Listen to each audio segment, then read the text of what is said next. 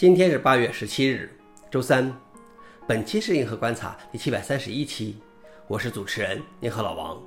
今天的观察如下：第一条，无处不在的杜姆这次是拖拉机；第二条，中国主要互联网公司向网信办备案算法；第三条，微软为乌邦图二十二点零四 LTS 提供原生 .NET 六支持。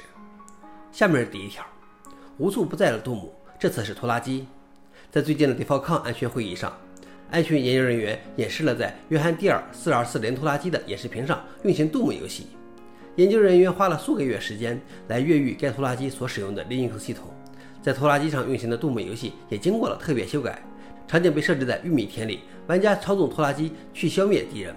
这一尝试不仅仅是好玩，其展示的获取 root 访问权限的方法，可能有助于农民绕过这类拖拉机的限制，自行维修拖拉机。这算是对维修权的一种努力。消息来源：威尔的。老王点评：方法已经有了，现在就缺一台可以玩 Doom 的拖拉机了。知道这拖拉机多少钱吗？第二条是中国主要互联网公司向网信办备案算法。网信办上周公布了境内互联网信息服务算法备案清单。中国主要互联网公司向网信办披露了其使用的算法细节。清单包括了三十个备案算法，其中包括网易新闻的推送算法和信息搜索算法。